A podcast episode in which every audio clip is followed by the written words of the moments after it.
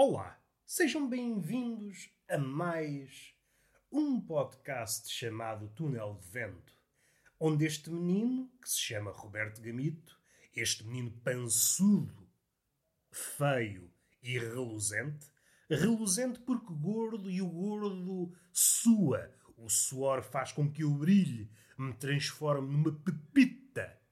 Mas vocês, felizmente, não têm de conviver com esta pepita de sebo. Apenas têm de lidar com esta voz cristalina, tão cristalina como a água da Tailândia. Que começo foi este? Foi deplorável, foi deplorável. Foi deplorável. Vamos lamentar o que acabou de acontecer. É tudo uma miséria. Isto é tudo uma vergonha. É tudo uma vergonha. Eu, já que estou aqui, sinto uma certa falta deste comentário. Este comentário que era habitual, tanto na vida dita real como na vida virtual, nos Facebooks e coisas assim, foi substituído por outras frases. Ódio também frases que não ombreiam. Eu gosto muito deste clássico. É tudo uma vergonha. É tudo uma vergonha. Aparece uma moça peituda e aparecia sempre alguém dizer é tudo uma vergonha. Debaixo desse, a culpa é do Passo Coelho. Independentemente da natureza da notícia, a culpa era sempre do Passo Coelho. E isto era muito bonito. É claro, sempre que se muda de governo, essa referência vai caindo e vai dando lugar a outra. Ainda que haja os mais nostálgicos, de certeza, se procurarmos um pouco, existe alguém a comentar os posts do Facebook ou o que for com a culpa é do Pedro Passos Coelho, mas essa pessoa já está a viver noutro século, já está a viver noutro tempo. É um saudosista. Se ouvir alguém a comentar a culpa é do Passos Coelho, em vez de me sentir irritado como sentiria há uns anos, vou sentir uma alegria, uma alegria de um passado que já não volta. Quem é que diria que eu ia associar alegria e Pedro Passos Coelho? As voltas que a vida dá. Vocês são a nata da nata. Para estarem aqui, são a nata da nata. É como se abrissem um pacotinho de natas e lá dentro desse pacotinho se tivessem de outro pacotinho. E nós tivéssemos que o abrir para sair a nata. Vocês estão dentro desse segundo pacotinho. São uma nata muito especial. São alguém muito especial. E o especial não deve ser entendido no duplo sentido especial de retardado. Não, vocês são pessoas que chegam a tempo às piadas Aliás, são dotados de uma cabeça tão majestosa que eu às vezes vou ao meio da piada, já vocês perceberam para onde é que vai. Essa cabeça está musculada. Musculada graças a quem? Graças ao túnel de vento. Vocês vêm para aqui, isto é o vosso ginásio do neurónio. Se nós abríssemos a vossa cabeça e o vosso corpo, aí onde os neurónios andam todos desgalgados, a trocar sinapses, choques, e se pensarmos nas sinapses e nos impulsos nervosos como choques. Dentro de vocês há uma espécie de cidade insegura, há choques com tasers. Cada neurónio está armado com uma mini taser e sempre que é passar a ideia ao outro, dá-lhe um choque. E ele, ah! E naquele choque que está a levar, dispara a taser para o neurónio seguinte. E é assim que a ideia se propaga. é um choque em cadeia. Vamos respirar um pouco. Estou ainda a pensar no neurónio quando chega a este podcast, o vosso neurónio, os vossos neurónios. Não vos quero estar aqui a esturvar o raciocínio e de alguma forma menosprezar, subestimar o número de neurónios que vocês têm. Vocês são pessoas para terem pelo menos meia dúzia. É aquilo que eu tenho, pelo menos nos dias bons. Há aqueles dias em que falta dois ou três e eu tenho que trabalhar com o que tenho. Por exemplo, hoje tenho para aqui quatro neurónios, tenho que trabalhar com o que tenho. Mas voltando a vocês, têm os vossos neurónios, os neurónios apercebem-se que estão a ouvir o podcast, põem uma toalhinha à volta do pescoço, núcleo axónio, axónio é aquela, aquela parte longa, dendrites é as extremidades, já não me lembro, já não me lembro. Há muito tempo que não convivo com neurónios. Éramos amigos, mas depois deixei de ter ideias e eles, é pá, se é assim, vou à minha vida. Eu sei que é uma célula nervosa. E eu sempre que fico nervoso lembro-me deles. Que piada degradante. Mas não é para aí que nós queríamos ir. Eu queria falar convosco no sentido de diversas situações. então não é que o urso hiberna, pelo menos alguns ursos. E isto é uma espécie de sequela. Já falámos aqui algumas vezes dos ursos. Se a memória não me falha, a última vez que falámos deles foi no episódio em que meti ursos e russos na mesma laracha.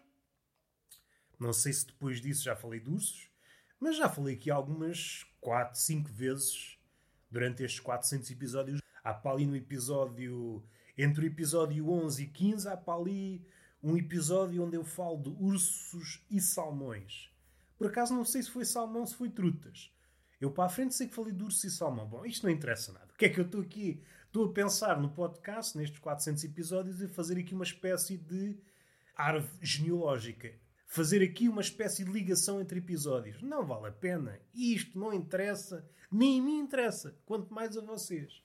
Mas voltando ao urso. O urso, por norma, hiberna. É aquele tipo de comportamento que, chegados à idade adulta, nós invejamos. Eu falo por mim e falo pelos outros, que eu às vezes tenho um part-time de ventríloco. Eu não invejo o dinheiro, a vida das pessoas, eu invejo os ursos e o facto de poderem hibernar. Olha, agora vou esquecer isto, vou estar aqui três meses ou o tempo que for a dormir. É ou não é bom? Vou hibernar, quando isto estiver melhor, acorda-me. Quando houver pai peixe com fartura, quando houver comida, acorda-me. Tudo muito bonito, mas agora vamos para o lado prático da questão. O que é que faz o urso hibernar? Ou melhor, o que é que faz com que o urso pense agora é que eu vou hibernar? Primeiro, o tempo. O urso só hiberna segundo certos critérios. E um dos critérios mais importantes é ter gordura suficiente para que possa ser consumida enquanto ele está a hibernar. Se estiver muito magrinho, não pode hibernar. Eu tenho todas as características para hibernar. Espero que apareça pai um urso e me dê um workshop. É pá, se souberem de algum urso que dê cursos de hibernação, é pá, ele que entra em contato comigo. Mas voltando para o mundo real, estamos aqui a falar no abstrato, de hibernação, os critérios.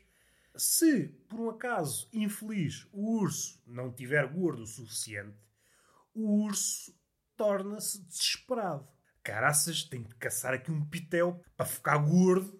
Tenho de caçar aqui um pitel, seja o que for, para ficar gordo, para ir dormir. Dormir durante uns tempos. Esquecer a vida. Esquecer a vida da floresta, que isto não é vida para mim. Levar com picadas de abelhas no focinho, dar chapadas em salmões. Sei lá a vida para um urso. Eu quero é dormir. Apanho uma depressão e fico a dormir três meses. E essa é a pior altura para encontrar um urso. A altura em que o urso está prestes a hibernar e não tem as reservas necessárias. Aquilo que o urso não fazia numa altura dita normal, falo-á numa situação de desespero. Se vocês viverem numa zona onde há ursos, tenham cautela se os avistarem quando eles forem hibernar. Se o urso já devia estar a hibernar e não está a hibernar, está a olhar para vocês, está a olhar para vocês como se fossem a próxima refeição. Aqui não há grande solução. Há quem diga que fazer de morto ajuda. Só que há quem diga também que nestas situações, quando um urso está desesperado, ele não quer saber. A única coisa que podem fazer, já que ele está à procura de gordura, é encolher a barriga. O urso olha para vocês, encolhem a barriga, pode ser que ele pense: hum, está muito magrinho, vou continuar à procura. Vou respirar um pouco. Eu estou-me a rir, estou-me a rir, estou a imaginar esta situação. Estou a imaginar a vossa situação. Estão a acampar numa floresta qualquer americana. Estão a andar em uma excursão de balofos. Um urso sai-vos ao caminho. O urso começa a olhar para vocês. Está naquela altura, já devia estar a hibernar, só que ainda não tem as reservas suficientes. Vocês encolhem todos a barriga. Toda a barriga e o urso está a olhar. Hum, epá, mas há minutos estava aqui uma procissão de gordos e agora são anoréticos. Hum, começa a desconfiar, começa a rondar-vos e vocês a susterem a respiração. Caraca, temos que aguentar, temos que aguentar, senão morremos. e o asmático não consegue aguentar a barriga encolhida durante muito tempo e fica gordinho outra vez. E o urso, ah, apanhei-te. E vai o asmático para o caraças. O asmático vai para o galheiro. Mas pelo menos o urso pode hibernar. Na natureza não há finais felizes. não há finais felizes. Já que tocámos nisso, mas vamos voltar ao urso. Não se esqueçam do urso, vamos voltar ao urso. Já que toquei nesta ideia, não há finais felizes, há cada vez mais pessoas a ver o mundo animal de uma forma acriançada. E creio que já falei aqui. Estou a pensar numa cena que vi no Facebook há muitos anos, em que era um vídeo, um fragmento de um documentário, em que um felino comia qualquer. um antílope, uma merda assim. E havia lá pessoas a comentar: epá, imagens cruéis, epá, não. E aquilo na altura, aquilo era uma ou duas pessoas a serem gozadas pelos outros. Mas o que é que sucede? Este século, século XXI, para quem me estiver a ouvir do século XXX, é um século fértil em nabos. O nabo pode escassear, mas se continuarmos a plantar nabo, quando sabemos, epá, está aqui um nabal. E é o que sucede em relação a esta postura de ver animais a praticar a dita crueldade. e agora, em situações semelhantes, há mesmo muitas pessoas com esta ideia. É pá, é muita crueldade, é muita crueldade. Eu estou desconfiado que se essas pessoas fossem para a selva, iam tentar doutrinar os carnívoros. Meu amigo, meu felino, meu rei da selva, faz favor de não comer carne, come antes destes brócolos. E o leão, é pá, fogo, só não te como porque a carne do humano não sabe nada. Mas sai-me daqui senão dou-te uma garrafada já no pescoço. Não há de faltar muito, bom, não há de faltar muito, em parte já foi concretizada essa utopia dos mentecaptos, que é os alertas, os triggers, como eles dizem. Eu acho que já vi alguns em certos documentários sobre animais. Mas não há de faltar muito, até que sejam proibidos ou de alguma forma almofadados. Este século é do caraças. Vamos respirar um pouco. Voltando ao urso que está à procura de comida para ficar gordo, para hibernar. É uma coisa curiosa que nos separa dos outros animais. Quase todos os animais querem ficar gordos. Estar gordo é estar apto para enfrentar uma, uma época, uma estação de privação, uma estação mais escassa de alimentos. Então, antes dessa estação chegar, enchemos o bandulho, enchemos o bandulho, enchemos, estão-me a pôr no lado dos animais. Espero que os animais não se ofendam. Mas comer, comer, comer, comer, encher o bandulho e depois, olha, não há comida, é aguentar. Emagrecem. O ser humano, devido ao comércio, devido a tornar-se mais sofisticado, já não sente as oscilações entre as épocas de colheita e as épocas de seca, ou as épocas de carência. Consegue suprir a carência com importações. Mesmo sendo um país parco em recursos mas também não é por aí que nós queremos ir. Eu estou-me a lixar para as pessoas. Eu estou a pensar, vamos regressar ao urso. Não seria agradável, do ponto de vista do urso? Estava aqui a pensar no caso do urso. Uma forma de ajudar o urso era abrir um McDonald's ou qualquer coisa semelhante, qualquer restaurante de fast food, e abrir no meio da floresta, em vez de servir pessoas, servia ursos. O urso chegava lá para encomendar 100 Big Macs que eu preciso hibernar. E a pessoa que estava atrás do balcão, epá, isso é uma pipa de massa. E o urso, epá, posso pagar em pinhas? Pinhas não, pinhas não aceitamos. Só trouxe pinhas. Pinhas não há. Então vou ter que o matar. Ah, então é de graça. Então está bem. Estou a imaginar o, o urso depois a comunicar com outros. Epá, não estejas para aí nessas macacadas de caçar. Isso dá um trabalho do caraço andar e feito parvo. Aí pela floresta, subir às árvores, ir para o rio, apanhar frio nas patas. Vai ali, comes hambúrgueres, enche o bandulho e podes ir hibernar. Estou-me a rir porque estou a imaginar o urso. Uma fila de ursos no McDonald's a bater no balcão. Caralho, quero os meus 100 Big Macs, caralho. Um urso que se passa na cabeça. Quero já os meus hambúrgueres, não me mate. E a pessoa finge-se morta no outro lado. E o urso. Estás vivo, meu palhaço. Estou a ouvir-te a respirar. Vai, levanta-te e faz-me os hambúrgueres. Se calhar só tem graça para mim. Já que estamos aqui a falar de problemas que interessam à humanidade, já me aconteceu algumas vezes durante a vida comer uma coisa estragada quando o prazo ainda indica que está tudo impecável. E o que é que sucede? Quando era catraio, isto aconteceu algumas vezes, seja com iogurtes, seja com leite, e é complicadíssimo convencer a outra pessoa uma pessoa adulta, um pai, uma avó, seja o que for, de que aquele alimento está estragado. Avó, isto está estragado, está estragado, mas a validade está boa, mas está estragado, não está nada estragado como essa porcaria, mas está estragado. Está estragado, isto sabe mal, sabe mal, tu é que sabes mal. Tu é que sabes, come isso, pá. Estou agora a trabalhar para estragar as comida. Mas vó, mas isto tem bolor. Bolor? Isso não é bolor, pá. Isso é mesmo assim. Isso é mesmo assim. Tinha esta ideia, vejam bem como eu era inocente, de que os adultos sabiam mais do que eu em relação ao mundo. Eu penso que está estragado, mas tu és adulto, dizes que não está, deves saber mais que eu, então vou comer. E o que é que sucede? Estava mesmo estragado, vomitei-me todo. não sei se já vos aconteceu este tipo de coisa.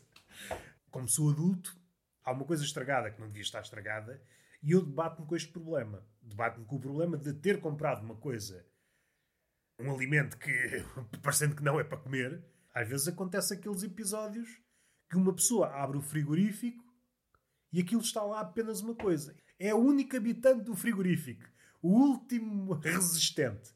E nós, como temos fome, olhamos para aquela coisa.